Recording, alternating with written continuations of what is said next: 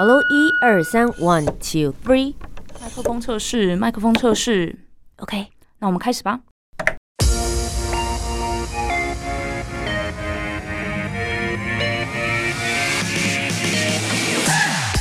很会说，很会讲，不再是广播主持人的专利。Podcaster 没有限制，没有框架。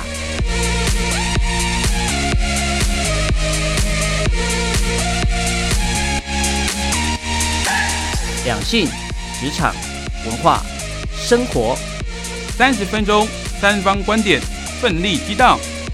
我是涂杰，我是苏珊，和播客一起播客闹闹。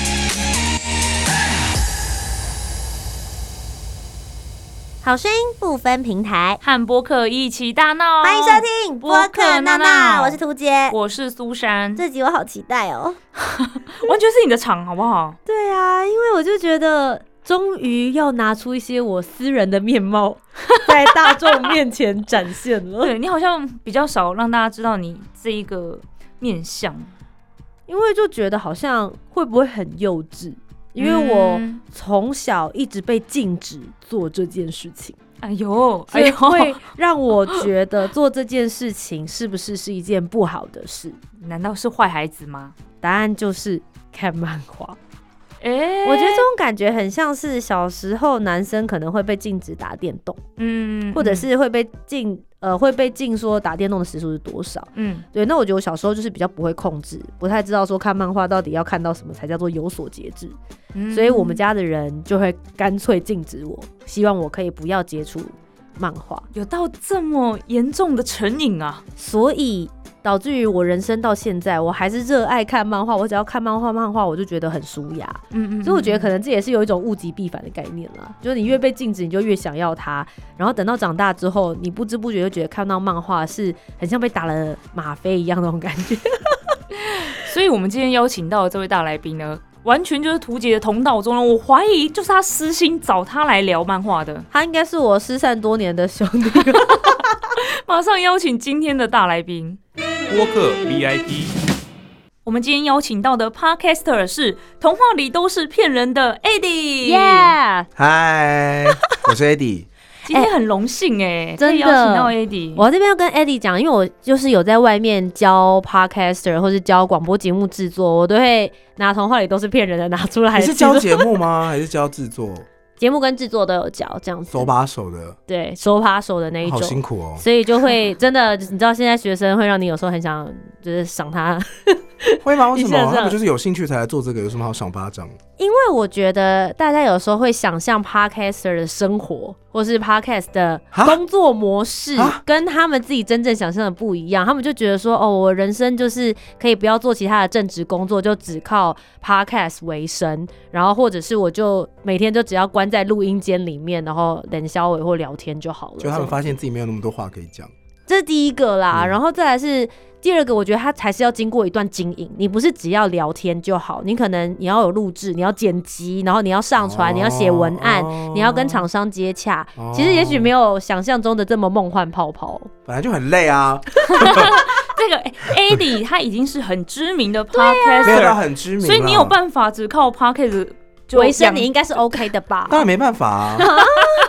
你想要的生活太高级喽我。觉得就像跟 YouTuber 一样，就是如果你要靠这个为生，你就要做到很顶尖呐，嗯，对啊，不然大部分也就只能糊口饭吃。但你们一直都在排行榜上啊。对啊你说前两百名吗？很哪有多人都在排行榜哪有到。前两百？你们没有前两百，你们在很前面，随便滑都可以你说的是 Apple 到。Podcast 的排行榜吗？对，那个有吧？你说大家各种啊，我怎么刷都会刷到你们的对，还是因为我有！订阅，所以就随时你都一直 不是，可是出来待。在上面又不代表有钱拿。哦天哪，你讲了一个好社会现实面，我这眼泪都要飙出来。大家是觉得只要在上面就会赚大钱吗？就心里会这样子想啊自己觉得啦，听你们就一直三不五时在夜，你说三不五时，那是我很努力在开发。而且他们哦最近接了一个我真的很好生羡慕的业配，真的怎么啦？就是我我从小小时候的时候就非常梦想，希望可以跟漫画界有点连接这样子。我以前小时候的梦想想要当漫画编辑，然后梦想说可以跑到？就是那个时候都是演那种日本啊，你就要跑到老师家里面，然后敲门说老师截稿日要到了。我一直很梦想可以做这种、哦你想做那？种工作？对，就是负责叫人家起床，然后去催稿，因为我画画很烂，那你会被讨厌哎。对，然后我后来发现台湾就是台湾的漫画家被吹仿钢，感觉怎么样？就好糟糕。后来就想说，好吧，这个不行。但我我觉得你们现在就很棒啊，身为一个 podcaster 节目制作者，然后又可以推广自己喜欢的东西。对啊。嗯，谢谢。那你们一开始为什么会想要做 podcast？我们应该也会想做 podcast 的话，原因就只是因为我们想要讲讲那个讲讲一些闲话。这里是不是公家单位，所以不能讲脏话？呃，我们会帮你要有所收敛，是不是对，是？有所收敛一下好了。好，没有，因为我们在做节目的时候呢，哎、你讲话变古人了，是不是？你说加降低声音吗？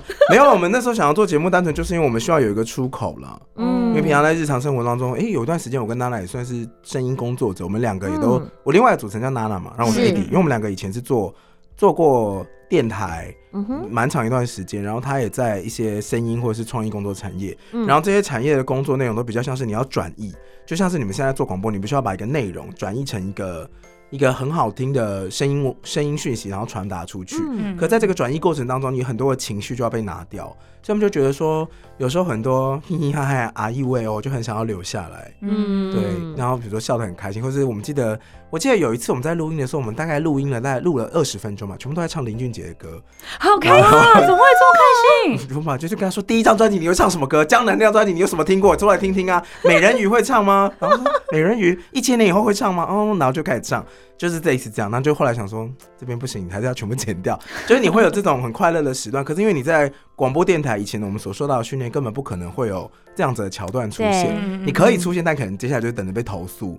就是很社会现实面的问题，因为这个电台的任务就不是拿你拿来让你唱歌的，对，不是拿来欢唱时刻的啦。这样，如果要欢唱他们也希望你是播林俊杰他真的这个，也不是听主持人唱的好吗？对，对，所以在这个状态之下，你们为了要找一个出口，就出来做 podcast。那那个时候刚好也嗯。碰到前两年前，算是有一些媒体会讲说，二零二零年是 Podcast 元年嘛，那因为疫情的关系，然后大家一起进来做这个产业，然后声音产业并不像是 YouTube 这么的入门门槛高。是嗯，对，因为 YouTube 要要剪嘛，要打光，要上字幕，尤其现在大家口味被养坏了，连主持人发音咬字有问题都会生气，对，或者收音的那麦麦麦克风很爆，大家都会看不下去。会耶那 YouTube 越做越长，然后压力也会很嗯大，然后转片啊、四 K 啊，嗯就是我觉得竞争性都太强了。然后 Podcast 的话，那个时候刚好抓到一个点是，其实我觉得蛮多人都还蛮羡慕 YouTube 的生活，YouTuber 的生活了。嗯哼。当然，他们真的过得好不好的话，那可能你们可以再开另外一个节目来探讨啊。OK，我现在黑眼圈很重。要遮瑕，要打凤凰电波。嗯 最近林心如那个金钟都有打广告。是是是，好，反正就是那个时候就觉得说，很多人想要透过这个产业得到一些算自我表达、自我实现嘛，所谓的经营自媒体。嗯我觉得从一路网络进化过来，从部落格啊，嗯然后 IG、脸书、粉丝团，然后不同的 KOL 养起来的话，那 Podcast 那个时候兴起的时候，我觉得那个在台湾的氛围是很猛爆性的。嗯然后猛爆性，我觉得强烈到让大家都意识到说，这是一个新的 KOL 会崛起的平台。嗯那如果你是一个算是曾经想红，或者你一直找嗯方向表达自己的话，我觉得在那个时候都会注意到说，哦，这是一个新的空间可以。尝试看看。对，而且因为到那个时候，我嗯记得 Parkes 的节目趋势一个一个进来的时候，有不同年龄层区段的人都会进来，包括嗯一些甚至是是退休的长辈啊，或者是银发族，都还有进来，就是开他们自己的节目，然后也都做得很开心。对，就是大家感觉在这里都找到自己的曝光空间跟管道。嗯，相信我们很多听众朋友都有听过《童话里都是骗人的》这个 podcast。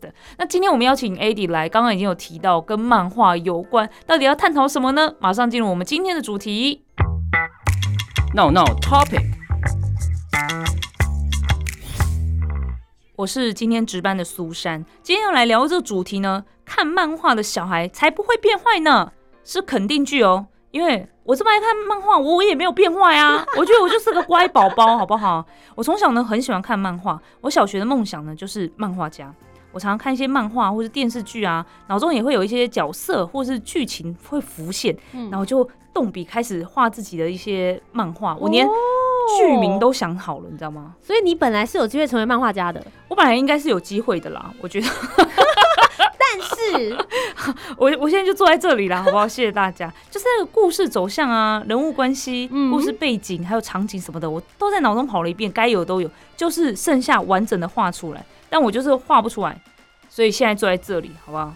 但是呢，我上了国中之后啊，就没有这个漫画家的梦想。虽然偶尔还是会看漫画，因为我觉得在漫画当中可以获得很多的想象，也的确在角色的性格上啊，或者故事发展当中，会学习到一些人生经验，就跟看书跟看电影是一样的吧。嗯然后在我长大的过程当中，也有遇到一些人事物，会让我想起啊，我在漫画中有看过这些事情，甚至是长大之后呢，以一个大人的心态去看漫画，反而可以从中获得疗愈。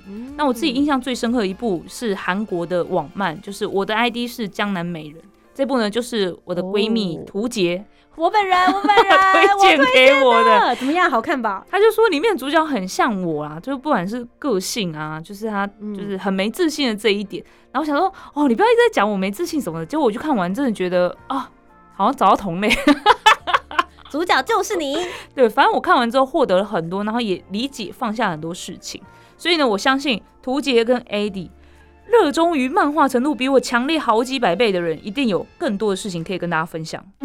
图杰怎么想？Hello，大家好，我是图杰，相信大家应该都在等我分享吧？没错，今天接下来就要分享一下我小时候到现在度过的漫画辛酸史。我觉得我小时候为了看漫画是有经过一段抗争的日子的，有这么严重哦？因为我小时候国小就开始迷上看漫画，而且我不晓得你们有没有经历过那个年代，就是漫画还有盗版漫画的时候，那个柯南啊、小兰姐姐的那个尖尖头，有时候在左边，有时候在右边。被那个翻转是不是？对，被翻转，而且它还会被重置、重画，然后变成一本很小本，可以放在口袋里面那种。因为在那个年代，著作权这件事情还没有这么样子的抬头，所以我从那个时候就开始迷上了看漫画。那我觉得我小时候还不太知道怎么拿捏那个分寸，我爱看到什么程度呢？就是我会把。国小就是在中餐的时候，我妈妈会给我零用钱，让我五十块或六十块去买便当，我就把它省起来。然后在我那个年代的时候，一本漫画书大概就是六十块、六十五块，所以我可以每天买一本，哇，买到真的是几百本，然后藏在床垫底下。有一天，我就是在看书的时候，就所谓的做功课时间的时候，我在里面又包了一层漫画，结果被我爸发现。你知道我爸有多过分吗？嗯他进来我房间没有敲门，又蹑手蹑脚，哎，然后我跟你说，你这个就是夜路走多会遇到鬼，完你就以为他不会，他就来了。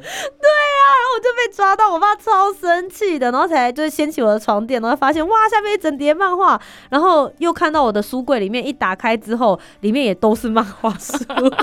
你爸应该也超冲击的。他当然第一件事情就是你钱到底从哪里来，然后发现我就省午餐钱去买漫画，因为那时候他就一直逼我，他觉得我是不是去偷钱，还是我做了什么坏事，然后才赚到这么多钱这样子，所以我最后只好承认说我没有做到这么坏的事，我只不过是省下我的午餐钱，然后我妈就俩工了，本来只有我爸俩工而已，就后来我妈也俩工，所以我们家后来就对于我看漫画这件事情就变得非常严格，我也根深蒂固的就有一种看漫画的小孩就是坏小孩的。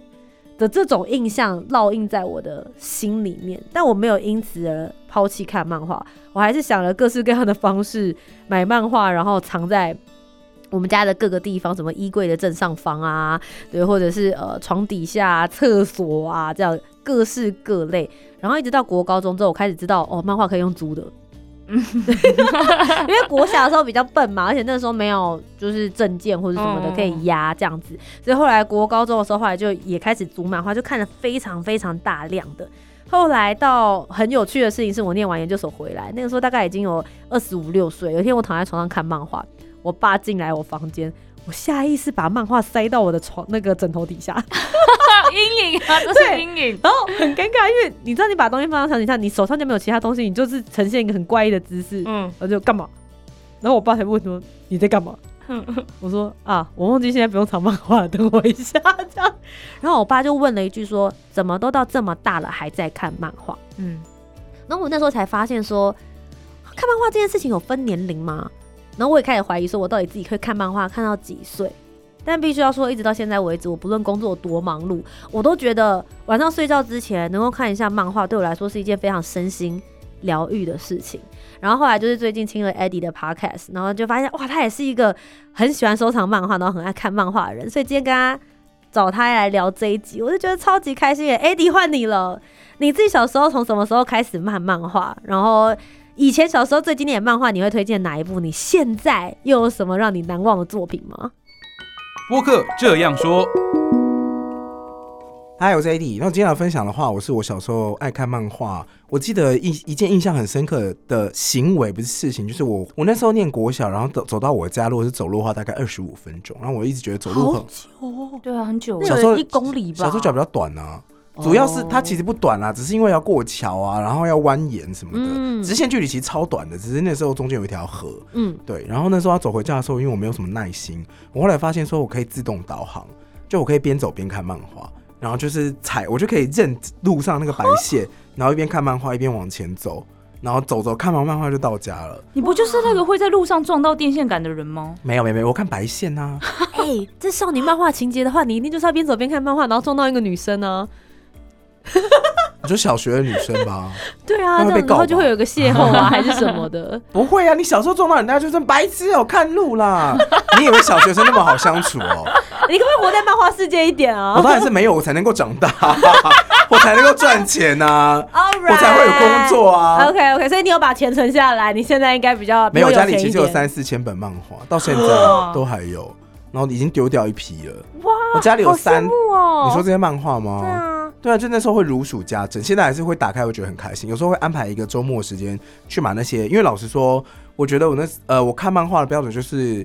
我知道它是长期连载，我就会把它买下来。嗯然后你回到家就会有嗯那种一到一百二十五集啊，或者嗯一到六十七集这样每，然后每一页都长不一样。嗯，对，然后你你觉得，我觉得拥有完整一整套那个感觉很棒。嗯因为如果你是怀念某一个片段的话，你就会我我那时候会有安排那种下午的时段，周末的下午，然后就我就跟他耗，就把一整。这一整套搬出来，然后开始这样看，这样看，那就会看到作者那画风啊，整个皮变，然后剧情流畅度都不一样，嗯你就会你就可以感觉到说，哦，原来这就是时间上，呃，你就觉得时间的流逝真的很有趣，因为有的时候小时候大家在追漫画，不都一画一画追嘛，就跟现在看 Netflix，你可能会一集一集追嘛嗯，但你那时候在追的时候，就恨不得想要立刻知道它等一下会发生什么事，或对，或之接下来的剧情它会怎么去衔接。可是当你可以从第一话直接看到第一百话，然后完整的，没有人阻止你，除了上厕所的话，嗯没有人可以阻止你把这个漫画看完，你就可以感觉到，你会，你还甚至还会记得当时那个想要等待他下一话那个心情。你怎么想呢 That's？Battle，那你小时候印象最深刻的漫画或是经典漫画，你会推荐哪一部？我介绍那个台湾漫画家好了，就是日本漫画可能大家比较熟。是，台湾的漫画家有两个我很喜欢，一个是周贤宗老师，一个是易水祥林老师。嗯哼，周贤宗老师有一部很知名的作品叫做《折纸战士》，然后后折纸战士的特点，它其实就是很王道漫画，可是它的因为它角色都是台湾人，所以你就会很有共鸣感。共鸣。然后它的特色，这部漫画现在好像还有其他延伸系列作品，有什么这真是 A、折纸战士 G，就是不同时间线的作品。它的角色就是现代人，就是你我现代人，然后他们就是呃有一天发掘到了一个古文明是折纸，然后发现这个折纸嗯折成。比如说龙啊，或鹤啊，或草啊，可以召唤出精灵，然后他们可以跟精灵合体，变成类似金刚战士，就是有装甲的战士。就是有一段时间不是很流行这样子的角色设定对嘛？嗯那折纸战士的特色就是它加入了折纸这个元素，所以那部漫画每一次出单行本的时候，它的头尾都会有特别的小彩蛋。它小彩蛋呢，就在教你怎么折漫画里面出现的折纸。嗯然后我以前真的有试过去折里面的折纸，因为老师本身也是一个很厉害的折纸达人，他折出来的纸都想象不出来怎么会折这么大，因为它会折出龙头，就是真的是传统中国龙的那种龙头。然后那眼睛啊、鼻孔、牙齿全部都可以折得出来，嗯然后就只是用一张纸折。你那时候就很想知道它是怎么折出这些东西，所以我那时候特别喜欢《折纸战士》这部漫画，然后嗯。月刊我都有买，然后小哎、单行本我也都有买。嗯。对对对，我我也有，也有就是也是看到了之后，你就会想要折折看，因为我一开始有想说是不是只是唬我而已，嗯。你真的照着做的时候，你就发现天哪，它里面画的东西是真的折得出来的。嗯。但因为我手比较拙啦，所以我后来就是我弟，他就很我弟就很认真，他就会来发了，我就觉得说哇，那部作品也是我自己那时候印象也还蛮深的，这样子。虽然说我没有看那部作品，嗯。但是非常非常红，因为身边的人都都在折纸都在讲，没大家都在的？折，对，嗯，所以我觉得这一部应该，但很少有人会提这一部，不知道为什么哎、就是如果我每次问人家就是经典漫画的时候，我目前为止没有没有人回答到这一步，我不因为知道我觉得可原因是什么能那有一段时间日系漫画的影响还是比较大吧。有可能、嗯对大家大部分都回日系，有一段时间，小朋友在学漫画的时候，我不知道大家在成长过程当中有没有看到身边的人在画漫画。然后那个时候有一段时间，大家画的漫画眼睛都会占脸的三分之一或三分之二，哦，对对对，我就眼睛超大，然后那个瞳孔里面有个那么多的造型跟我颜色。就是我就是画这种的人，对对对，然后里面还会有很多光啊，光圈啊、圆圈啊对啊三角形啊什么的头发都会长得不是现实生活中的样子。那现在呢？你现在都追什么样类型的漫画？现在都追快餐式的漫画，哦，我喜欢这个说法，快餐式。快餐式漫画就是以前以前都那种长篇大作，你可能会累积一个概念，然后画了一百集，嗯然后大家都沉浸在那个世界观里，然后永远都不想要等到结局来。比如说《名侦探柯南》，比如说《嗯海贼王》，比如说《火影忍者》这些讲得出来的大 IP，然后因为好看嘛，所以能演能就演，能拖就拖。嗯可是现在你没有那么多时间去感受它这个世界观的变化、角色的变化，你只想要被一个又一个事件风起云涌去填补，然后就是充满刺激感，跟你在看。剧一样，或者看 YouTube 一样，我们现在都很喜欢断剪嘛，就是上一句话还没有讲完，下一句话就出来。嗯对对，可是可能这也是跟大家的阅听习惯有关系，因为现在都变得很破碎跟碎片化，嗯很碎片化，所以你很想要嗯只看到重点。所以像是比如说有比较有名的条漫啊，或者是嗯一些呃呃，像有最近比较流行的什么转身系列漫画啊。嗯这种漫画就是立刻让你进入重点，然后你很很能快速的理解它的世界观，你就不用再另外再去花心思去感受它。我觉得最近可能比较红的会是这些东西。但其实漫画从我们小时候到现在，我觉得改变蛮多的，就包含像你刚刚说的，就是乐听众的习惯也不太一样。以前嗯大家都是纸本翻啊，现在以前是左翻右翻，对，然后现在其实是上黄下滑、欸嗯我觉得其实阅读体验感会不太一样。你对这件事情的进化有什么感觉？我其实很慢才进入条漫的世界，可以说是今年才进入条漫的世界。哦，真的很慢呢、太晚了吧？因为那你好棒，你很传统哎、我觉得很好啊。因为我到这个月都还在买纸本漫画啊。你很棒。你觉得你会看漫画到几岁？看漫画不用限制时间跟限那个年龄吧，嗯，就可以一直看下去啊。就跟打电动一样吧。其实我觉得它就是一种兴趣。对啊，我，我反而觉得漫画可能不需要太多的装饰，哎，嗯我也不需要它太多的着色。我觉得它有它该存在的样子，因为有一些漫画现在会多新增音乐。或者是新增，我不知道你们有没有看过 YouTube 讲漫画，嗯就是那种哦他会把一个一个漫画加入一些动画、啊、特效或者放大缩小，让你感受到那个人物很激动，或者现在很感动。嗯可是我就觉得这种东西某种程度它带走了你的节奏感，因为我觉得每一个漫画画出来之后，你在阅读的风格你是可以带你自己的节奏的。嗯你喜欢这一画，你喜欢这一画，然后你喜欢这一页，你可以重复品味。可是，一旦它加入了别的载体，比如说音乐，或是让它动起来之后，你就要必须跟着别人的节奏走。所以你在自己看漫画的时候，你就可以享受自己的想象空间，或者一个眼神可以有不同的解读。我觉得那是一个很棒的感受。那你最近有比较推荐什么样子的漫画吗？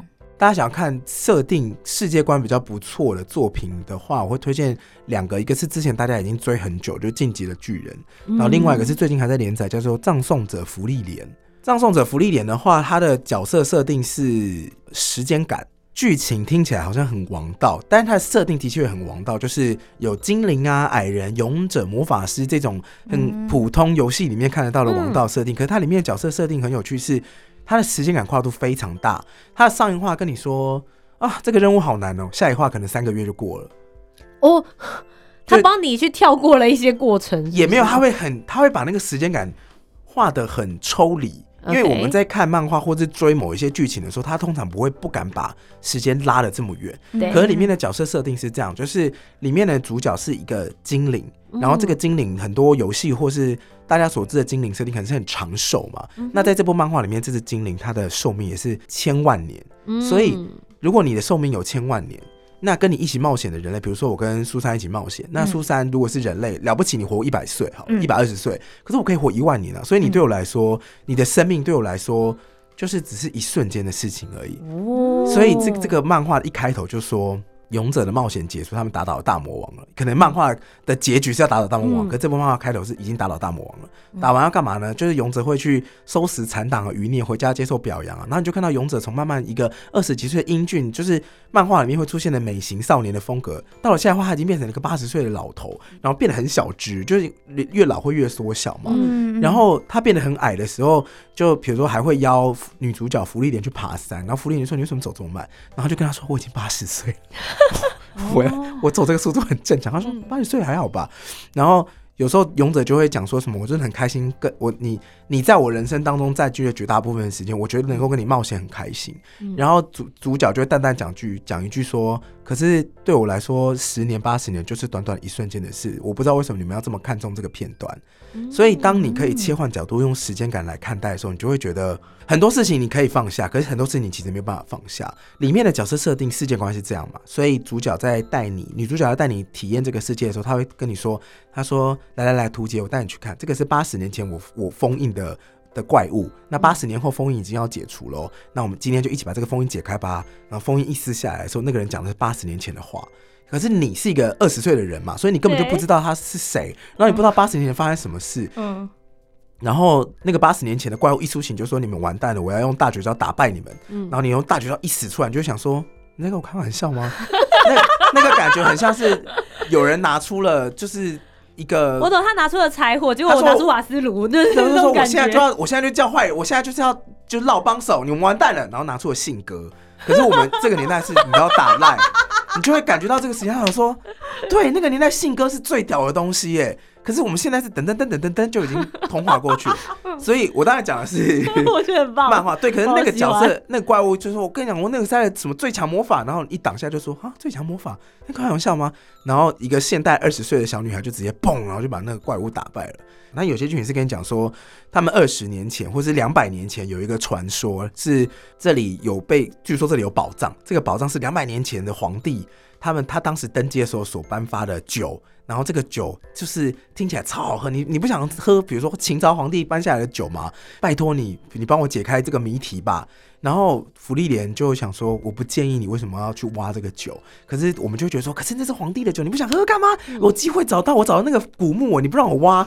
然后福利莲就说好，你要挖我帮你挖，他就用一些古魔法把那个酒窖就打开，嗯然后大家就很开心。可是后来福利莲就跟你讲说，他为什么不愿意帮你把这个酒窖挖开，是因为他经过那个年代，他活过了一千年、一万年，所以他根本就看过那个皇帝长什么样，他也喝过那个皇帝发的酒，然后他就私底下跟他伙伴说，那个酒超难喝，你为什么要喝？然后当所以他是已知者的角色，他已经经历过那个年代，他完全知道发生什么事。可是他以以智者角色来面对未知，比如说现代新生的人想要去挖以前的东西，他就觉得说那东西没有什么啊。可是嗯没有经过那个朝代，就很想喝喝看那个酒。嗯他们一喝来发现，哇，真的好好难喝，怎么这么难喝？之前不是告诉你了吗？对，可他也反正里面有很多类似这样，那当然也有很多遗憾是经过了五十年、八十年的遗憾，甚至是上上一代的恩怨，到了这一代的时候，他都还可以感觉到。所以我觉得这部作品很有趣的是，他把时间感拉得很长。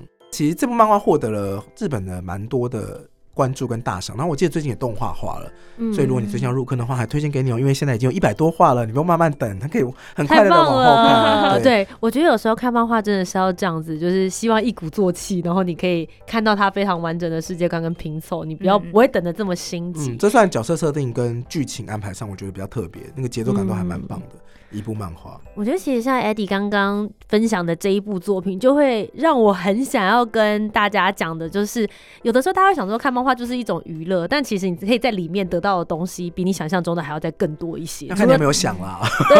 如果你只想被娱乐，也当然是很好的一个当然。也可以但如果你嗯想要从里面获得更多不同的思考的话，其实它可以提供很多不同的样貌、不同的空间、不同的想象、不同的观点。嗯，让你去思考到你自己人生不同的位置、不同的想象。也许有的时候遇到一些很低潮的事情，想想这些人，想想他们曾经经过的事，也许你就会觉得啊，把时间轴拉长这件事也没这么重要了。嗯今。天非常谢谢 Eddie 来到我们的节目当中，那也欢迎大家呢可以多多到他们的 Podcast 来支持他们，毕竟他们谢谢大家。对对对，毕竟虽然他们的这个推波在非常的前面，但还是很希望大家可以共同一起来参与，希望你们可以获得更多的业配了，好不好？对对对，这么哦，这个这个祝福很实际，是不是很实在？谢谢两我们都是这位，样，谢谢，童话也都是骗人的 Eddie，谢谢，拜那如果大家还想要听到我们访问哪一位 podcaster，欢迎留言告诉我们哦。以上就是今天的播客闹闹，我是涂杰，我是苏珊我珊，们下周节目再见，拜拜拜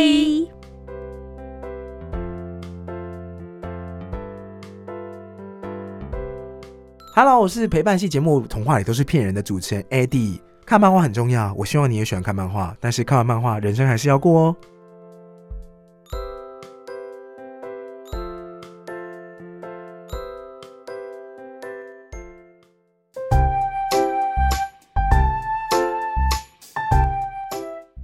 讨论，如果你有更多不同面向的想法，也欢迎可以来留言告诉我们哦。Facebook、Instagram 以及 YouTube 频道搜寻“图杰”就可以找到我。那如果你搜寻苏珊 Love Music，就可以找到苏珊啦。记得帮我们留下五星的好评，订阅节目。在 Apple Podcast、Spotify、Sound 都可以听得到哦。我们下周见，拜拜